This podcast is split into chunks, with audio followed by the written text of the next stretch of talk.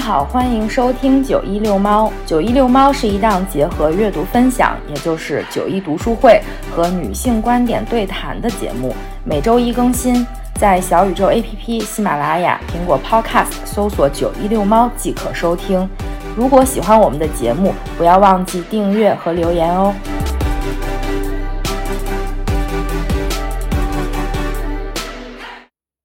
大家好，我是三脚猫。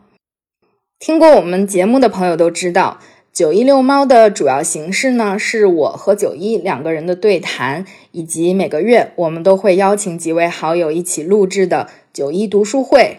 最近我和九一还尝试做了一个新的系列，叫“抵达”，用声音记录的城市漫游。如果大家感兴趣的话呢，也可以听一下我们上一期的节目。但是接下来的两期节目呀，我和九一准备尝试一下做单人的录音，那这期就是我的专场了。如果听过我们以往的节目，大家应该会知道，我和九一特别喜欢看舞台剧，尤其是话剧，所以在这期节目里，想跟大家分享一部最近看的话剧《对称性破缺》。以及剧中的人物瞿建雄的原型，也就是被称为“东方居里夫人”的著名的女性物理学家吴健雄。在这里也跟大家提示一下，这一期播客呢，包含了对话剧《春逝》还有《对称性破缺》的剧透。如果还没看过这两部话剧的朋友，可以先买后听。首先就和大家介绍一下这部话剧吧，《对称性破缺》呢是话剧九人最新制作的一部戏。之前我们在九一六猫的第四十八期里面讲过另一部九人的话剧，就是《春逝》。因为当时是三月份妇女节之后呢，我们制作了这期节目，也是想通过讨论《春逝》以及《春逝》中两位呃女性物理学家。顾静薇和瞿建雄他们相互扶持的故事，来激励更多的女同胞吧。虽然歧路漫漫，但也不要失去希望。而这部对称性破缺呢，在人物还有嗯故事情节上都承接了春逝。对称性破缺讲述了三位物理学家的故事，他们分别是叶企孙、吴大有和瞿建雄。嗯，话剧按照时间的顺序，分别讲述了他们的故事，从民国十三年开始，一直到二十一世纪。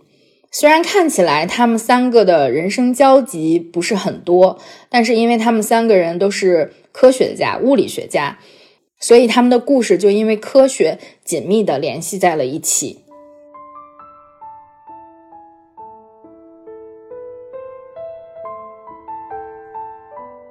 那我就先跟大家介绍一下这三位主人公吧。叶企孙呢，他的原型也叫叶企孙，他是中国当代物理学的先驱和奠基人。相信大家都知道“师夷长技以制夷”这个主张，这个是魏源在他的著作《海国图志》中提出来的。从那以后，科学救国的思想就在中国生根发芽了，并且产生了非常大的社会影响。民国七年，也就是一九一八年，叶企孙考取了庚子赔款留美的公费生，前往美国芝加哥大学物理系就读。一九二五年五月，清华学校的大学部正式成立了。这时候，叶企孙已经回国了。他应聘了清华大学物理科的副教授。一九二九年呢，清华大学率先在国内成立物理所，并且招收了研究生。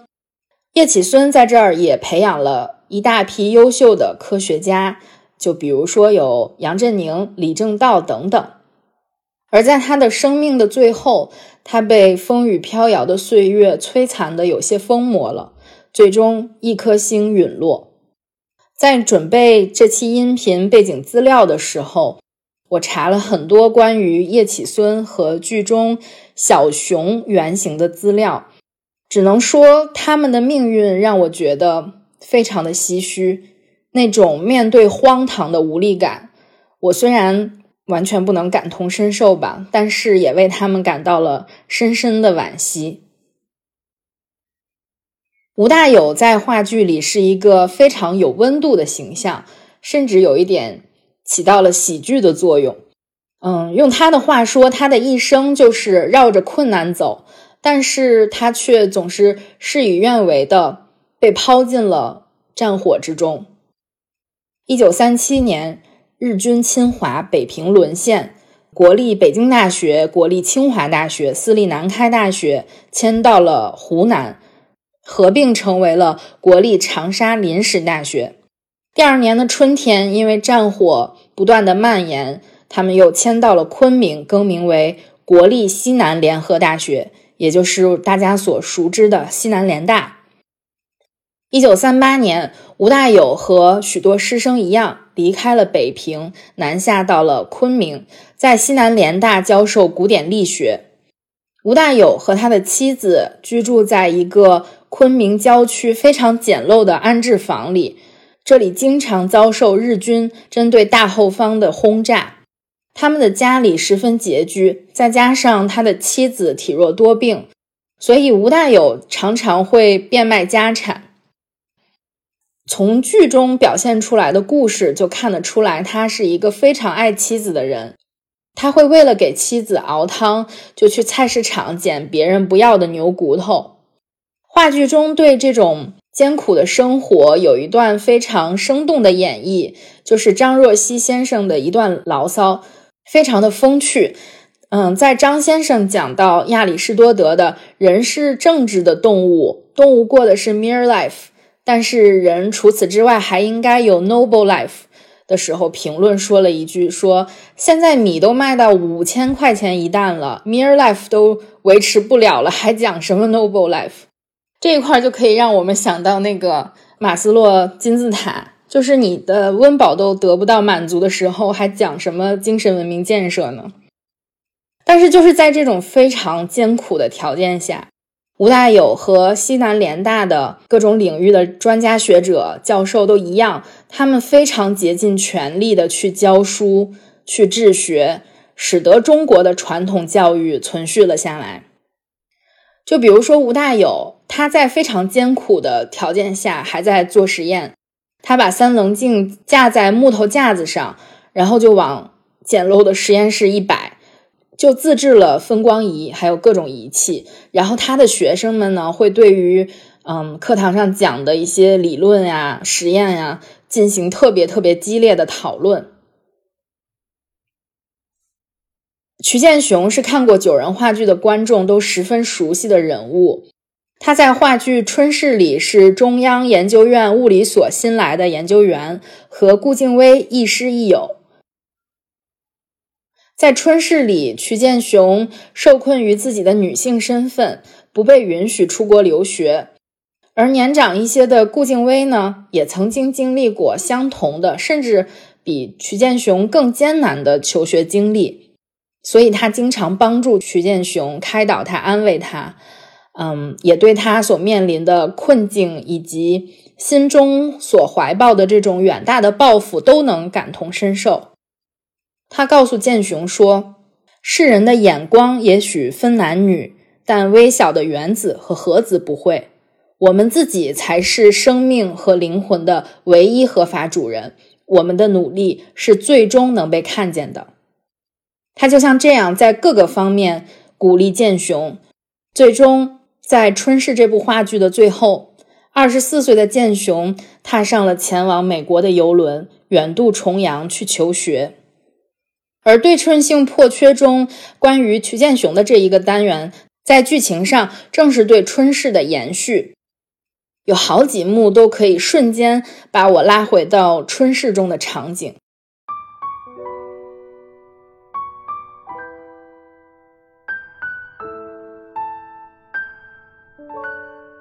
比如建雄登场后，你看到他戴着静薇送给他的珍珠项链；比如。他在给静薇写信的时候，春逝的音乐响起来，然后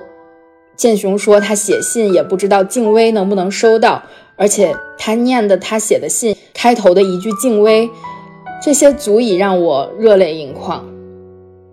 在春逝中，建雄还是一个充满年少气的女学生。她是那种，他对自己认定的事情都很固执，然后也看不惯别人的生活方式，而且看不惯的话就会直接说出来，就感觉这个人有一点点的木讷。但是在对称性破缺中，他已人到中年，而且在学术上已经站在了物理学之巅。但是也却因为自己女性的身份，比如错失了诺贝尔奖，在教职的晋升上呢，也不是很顺利，甚至他还是需要不停的去证明自己。不过他在经历了人生的起伏、成长还有失去之后，我感觉这个人物形象是变得更加沉稳了，也更加包容了。尤其是面对不公的时候，他会感觉到委屈、气馁。但是他依然是很坚强的、很坚韧的，而且是很坚持的。对比《春逝》和《对称性破缺》这两部话剧，我觉得《春逝》主要是发生在一个很小的场景里，就是物理所嘛。它聚焦的是比较具体的、比较个人的命运和情感，而《对称性破缺》给我的感觉就是很大。嗯，我总结的几个关键词就是宇宙。无常、人生、选择、对称性破缺，在我看来就是在讲述人生。我很喜欢剧中的一句话，就是曲建雄在回国之后，从南京的紫金山走到北京。剧中的旁白说：“他不是走平路，也不是走坡路，而是走在起起伏伏间。”随着舞台上时间的标尺慢慢的往前挪。我们也看到了这三个主人公在这之间经历了起起伏伏、兵荒马乱、风雨摇曳，而等他们人到暮年的时候，可能他们还是在想，到底失去了什么，又辜负了什么，得到了什么，还是在追求什么？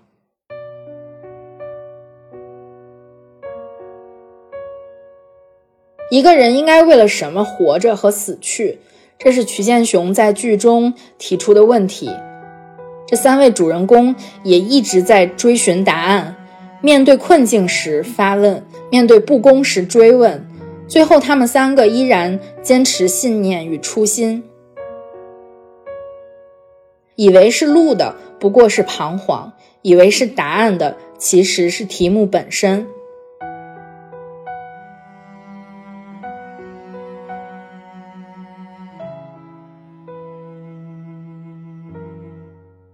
我们再说回到这部戏的名字吧，《对称性破缺》。第一眼看到这个名字的时候，其实让我买票 都有一点慎重。我会觉得这个戏可能会有门槛儿，毕竟物理学对于我这个文科生来说还是相对比较陌生的，而且让我联想到了之前看过的一个国画的话剧《哥本哈根》，就是演员在台上特别激烈的讨论。量子粒子优劣变的时候，我一边觉得他们演的可真精彩，他们台词说的真真溜啊，但是一边我又觉得这个剧情好像我有点跟不上，需要特别多的咀嚼才可以，所以我也是查了对称性破缺的这个概念，在这里就简单的以我浅显的认知给大家解释一下。对称性破缺呢，它是一个科学概念，它指的是在一个原本具有较高对称性的系统中出现不对称的因素，从而对称程度自发降低的现象。物理学中存在一些具备某种对称性的系统，在其临界点附近发生的微小震荡，由于在所有可能性分叉中做出了某一选择。往往打破了这一系统的对称性，甚至决定了这一系统的命运。这样一解释，你是不是可以更好的理解对称性破缺在这个剧中不仅仅是一个科学概念，它更是对三位主人公人物命运的隐喻。嗯，剧里还有一段叙述，就是以雪花形成过程为例来解释对称性破缺。他说：“呃，液态的水中分子紧密排列且可以进行相对自由的运动，具有高度的对称性。但是，当温度降低，液态水凝结成冰，甚至在空中形成雪花的时候，雪花已经是一个具有特定形状的结构了。对其进行一个小角度的旋转，会看到它和原来的样子发生了变化，不具备旋转的不变性了。这就是一种对称性破缺的现象。甚至对每一片雪花本身，在形成的过程中，会遇到风力、重力各种各样不同的影响，破坏了其完美的状态下自身的对称性，而导致片与片之间有所不同。这也是一种对称性破缺。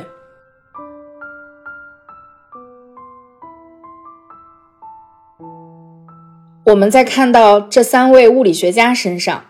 他们三个人。都心怀远大的抱负，都投身于科学研究与教学中，这一切都应该是按部就班的、非常完美的在往前进行的。但是，特定的时代、具体的困境，就像是那种打破了雪花特定形状的因素一样，打破了这三位科学家单纯的理想、纯粹的研究和安稳的生活，使得他们不得不面对这些破缺。而正是这些对称性的破缺，才让他们有了不同的选择，让他们成为了不同的存在。世间也有了各种各样的差异，各种各样的可能性。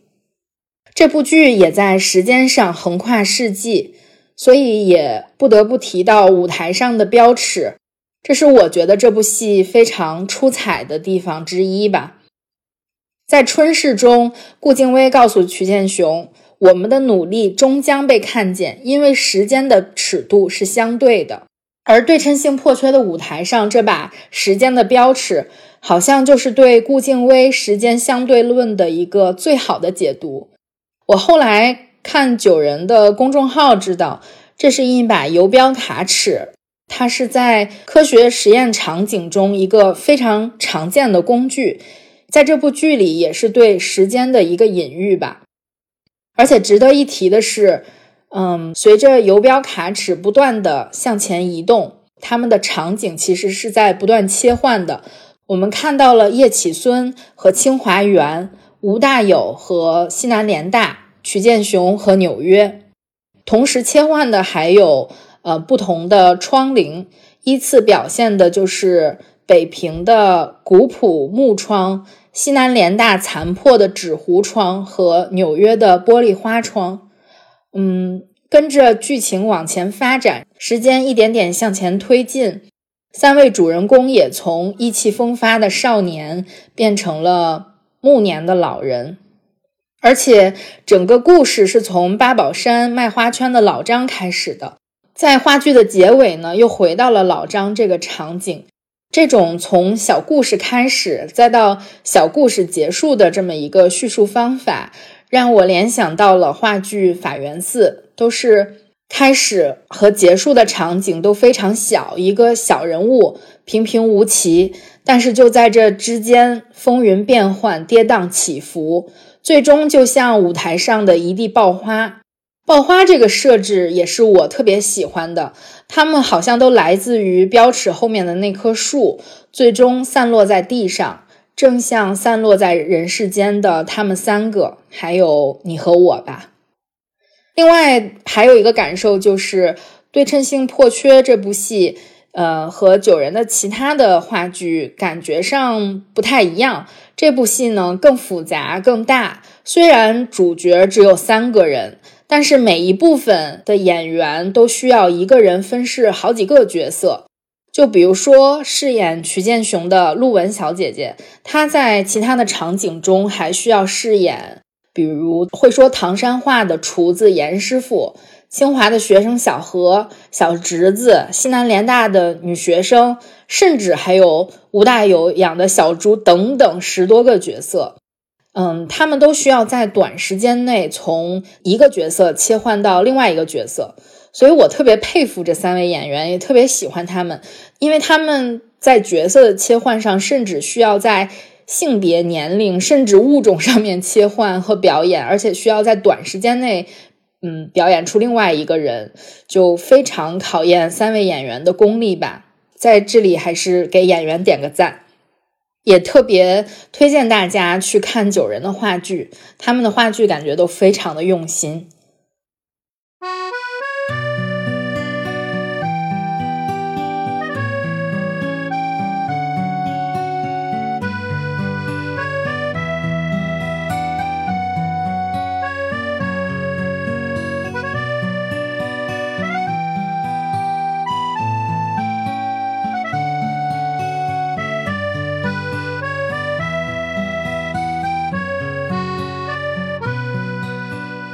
对于在春逝和对称性破缺都被演绎的曲建雄呢，我在这里特别想跟大家介绍一下他的原型人物，也就是被称为东方居里夫人的著名的女性物理学家吴健雄。吴健雄生于一九一二年五月三十一日，今年也正好是他诞辰一百一十周年。他出生在江苏省苏州市太仓县的一个书香世家，他的父亲对他的一生影响都非常大，因为他的父亲是一个特别重视教育的人，特别重视子女教育，而且他没有重男轻女的思想，他很崇尚男女平等，认为女孩子也有受教育的权利，所以他还创建了一个明德女子学校，也把吴建雄送去读书。所以，吴建雄从小就接受了良好的教育。一九二三年呢，吴建雄考入了苏州市第二女子师范学校。一九二七年，他以非常优异的成绩从师范学校毕业，并且担任了一所小学的教师。两年之后，他又考取了南京中央大学的数学系。因为发现自己对物理特别感兴趣，一年之后，他又转入了物理系。攻读他钟爱的物理学专业。大学毕业后，他在中央研究院物理所工作了一年，也就是春逝所演绎的那一年吧。之后，在一九三六年，他赴美留学。一开始，他本来是要去密歇根大学的，但是当他到达了美国之后，他是先在加州落脚的。他去加州大学伯克利分校。参观的时候，发现那边的学术环境非常好，氛围特别蓬勃，而且物理系呢也充满了创新精神。那边刚刚兴建了实验室，而且配备了能够进行当时特别热门的原子核实验的回旋加速器。嗯，在这个同时，吴健雄也听说了密歇根大学其实是位于相对保守的中部嘛，而且当时也出了一些。歧视女性的新闻，所以在特别短的时间里，他也决定要争取留在伯克利上学。他见到了当时的物理系主任，并且因为自己特别出色的科研能力和学术成果，被破格录取了。在伯克利，他师从著名的核物理学家、诺贝尔物理奖获得者埃米里奥·塞格雷教授，而且在一九四零年获得了物理学博士的学位。并且在伯克利，她遇到了自己的丈夫袁家骝，也就是袁世凯的孙子。一九四二年呢，他们结婚了。一九四四年三月，她进入了哥伦比亚大学原子弹研究实验室，参加了曼哈顿计划。她也是当时唯一参与曼哈顿计划的华裔女科学家。嗯，吴健雄呢被人们所熟知，也是因为他的无实验。这个实验是这样的：有一个宇称不守恒理论，它的提出呢是源于杨振宁和李政道发现的一个现象，就是在弱相互作用下，宇称守恒缺乏理论证明。所以在一九五六年，吴健雄与李政道的讨论中。他提出了用贝塔衰变检验宇称的想法。当时，杨振宁和李政道得知了他的一些研究成果后，就找到他，希望他能够设计出来一个实验来证明这个理论。所以，他设计的这个实验呢，在后来就被称为无实验。实验的想法被提出来的时候，很多物理学家都不看好，觉得这个实验没有必要做，不值得去做。但是吴健雄却看到了它的价值，并且不计代价的去做研究。这是一个非常巨大的挑战。但是为了做这个实验呢，吴健雄推迟了回国的时间。他专门下功夫了解了低温物理知识，在接近绝对零度的条件下，使用放射性同位素钴六十。接连两次实验的结果都证明了，在弱相互作用下，宇称守恒定律是不成立的。他的实验成功了，也改写了物理学界的认知。于是，宇称不守恒理论正式诞生。杨振宁与李政道也因此获得了诺贝尔物理学奖。但是，或许是因为她是女性的身份吧。吴健雄并没有跟他们一起享受这个殊荣，并不在获奖之列。学界也有不少人为他打抱不平。但是对于诺奖提名的失败，吴健雄好像也没有公开发表过什么意见。他还是在不停地坚持自己的研究、自己的实验。在三十二年之后，他给施坦伯格写的一封信中说道。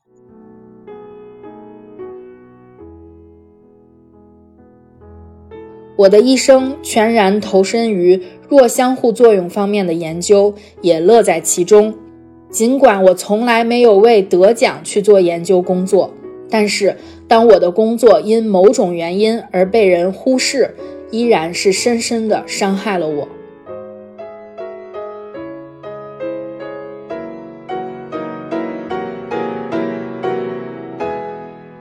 女性科学家的名字和科学成就往往不被大众熟知，或者比如说，如果我不看这部话剧，我也不是物理学专业的学生，我真的会听说吴健雄吗？我想不会。吴健雄走过的路并不是坦途，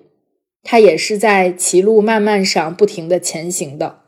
华裔女性的身份给她的学术研究和她的工作都带来了许多非常不必要的挫折和困扰。比如说，在她获得了博士学位之后，她留校做了两年的博士后研究，但却一直都没有获得教职，因此她也离开了伯克利，跟随她的丈夫到史密斯学院和普林斯顿大学短暂的工作了一段时间。后来，他又去到了纽约的哥伦比亚大学。但虽然他当时已经是站在物理学之巅了，他已经是贝塔衰变领域的顶尖的学者了，他依然不能够成为哥大的正教授。也许就是因为自己的这些经历吧，他非常注重利用自己的研究成果去解决现实的女性问题，而且他也非常注重对女性科学家的。关心和鼓励，他和很多女性科学家都建立了深厚的友谊，而且在科研之余呢，吴健雄也投身到了对女性解放的呼吁和女权运动当中。他多年的努力终究是被看见了的。一九七五年，吴健雄当选了美国物理学会会长。和过去的历任会长不同，吴健雄既不是白人。也不是男性，也不是诺奖的得主。这个职位是对他在学术方面做出的卓越贡献和他身为女性的巨大成功的一个肯定。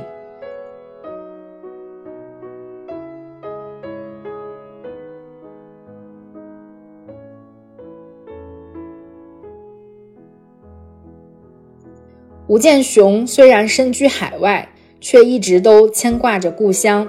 一九七三年十月，她和丈夫袁家骝回到了阔别三十七年的祖国，当时还受到了周总理的接见。之后，她又多次回国访问、讲学，提出了很多有关发展科学、教育、培养人才的建议。一九九七年，吴健雄在纽约病逝，依照她的遗愿，她的丈夫将她的骨灰带回了中国。安葬在了江苏太仓的明德学校的紫薇阁旁，墓志铭上写着：“这里安葬着世界最杰出的女性物理学家吴健雄，她是卓越的世界公民和一位永远的中国人。”我看到饰演瞿健雄的演员陆文在采访中说：“之前我看有的人会把剑雄形容成一座山，会把顾老师形容成海，但是我现在觉得剑雄经历过顾老师在国外经历过和没有经历过的那些事情之后，他可能也变得像海一样了，他也会变得更柔和、更包容。所以也在此引用一句我喜欢的台词，结束本期节目。大海的蓝色不是反射天空，大海本身比天空更蓝。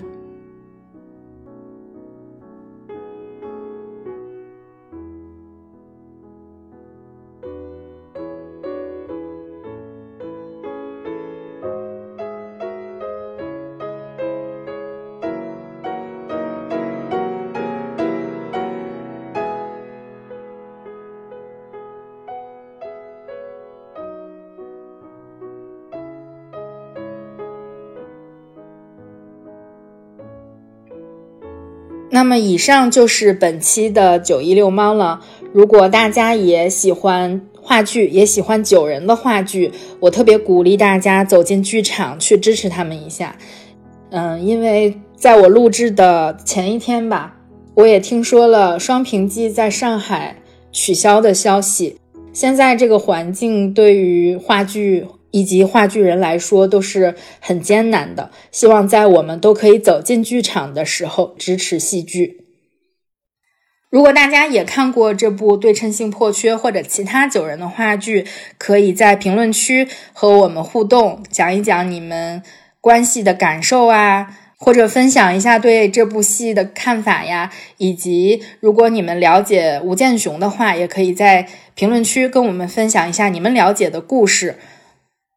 如果大家喜欢我们的节目的话，一定要订阅，并把我们分享给可能喜欢我们节目的更多的朋友，让大家知道九一六猫。大家可以在小宇宙 APP、喜马拉雅、苹果 Podcast 以及网易云上搜索“九一六猫”来订阅，并且收听我们的节目。我们下期见。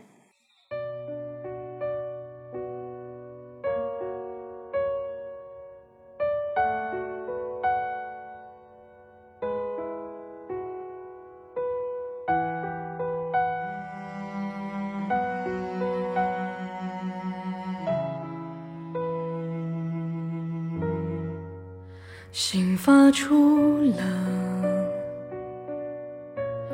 你有没有看？风暴开始了，你会不会再归还？火光深暗，白昼已那些追问答案的人啊，不要羞惭。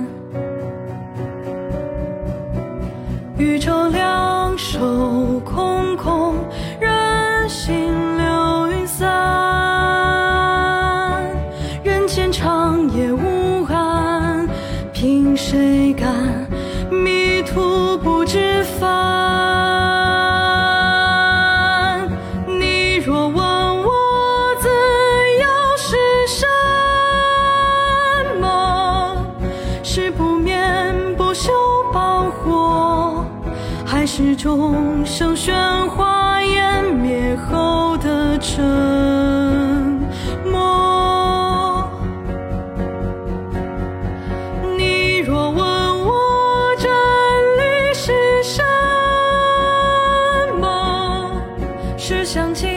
明红点策，还是袖子帮